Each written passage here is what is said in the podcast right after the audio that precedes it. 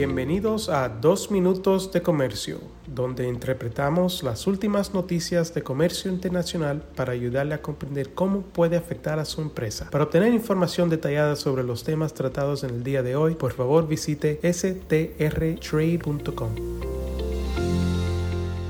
Soy Álvaro Ferreira, consultor independiente con Sandler, Travis Rosenberg, y les agradezco su sintonía este miércoles 5 de abril de 2023.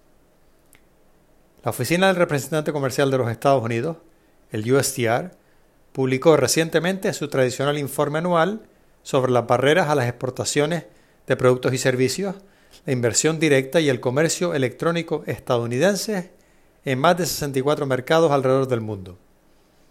El informe menciona una amplia gama de barreras al comercio y a la inversión, como por ejemplo políticas de datos restrictivas, subsidios industriales y el uso de mano de obra forzosa.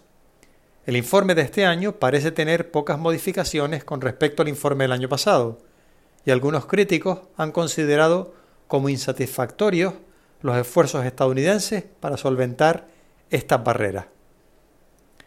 El informe identifica obstáculos significativos al comercio y o la inversión en 17 países iberoamericanos, que son Argentina, Bolivia, Brasil, Chile, Colombia, Costa Rica, Ecuador, El Salvador, Guatemala, Honduras, México, Nicaragua, Panamá, Paraguay, Perú, la República Dominicana y Uruguay. Y en el caso de España y Portugal hay una sección sobre la Unión Europea. Les comento algunas de las muchas preocupaciones expresadas por USTR en su informe. Tenemos, por ejemplo, las políticas mexicanas en el área de, de la biotecnología, la aplicación fronteriza heterogénea de las normas y reglas de etiquetado mexicanas y restricciones a la importación de ciertos productos a través de ciertos puertos mexicanos, entre otras preocupaciones.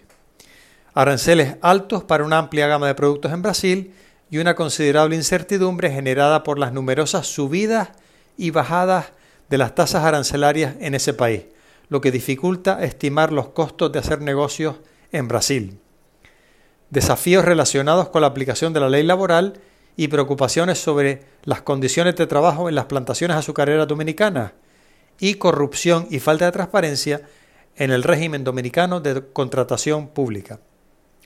La implementación por parte de Colombia de nuevos requisitos de etiquetado frontal de advertencia para los productos alimenticios, límites máximos de contenido de sodio para ciertos productos y requisitos de certificación para vehículos importados el uso sostenido por parte de Ecuador del sistema andino de franja de precios, lo cual afecta a las importaciones de productos agrícolas estadounidenses, además de un sistema de licencias de importación para ciertos productos agrícolas que USDR describe como engorroso.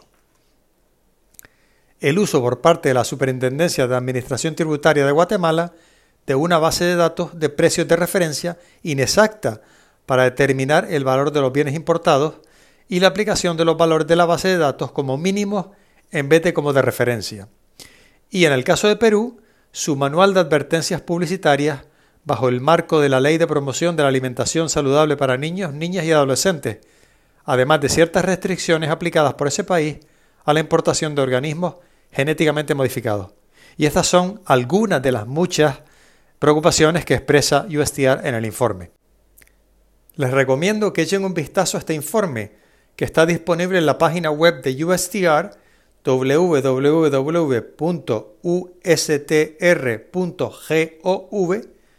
ya que incluye información bastante interesante y exhaustiva sobre las diversas barreras comerciales en los mercados analizados y puede ser valioso no solo para los exportadores estadounidenses, sino también para empresas latinoamericanas que exporten a cualquiera de los mercados incluidos en el informe.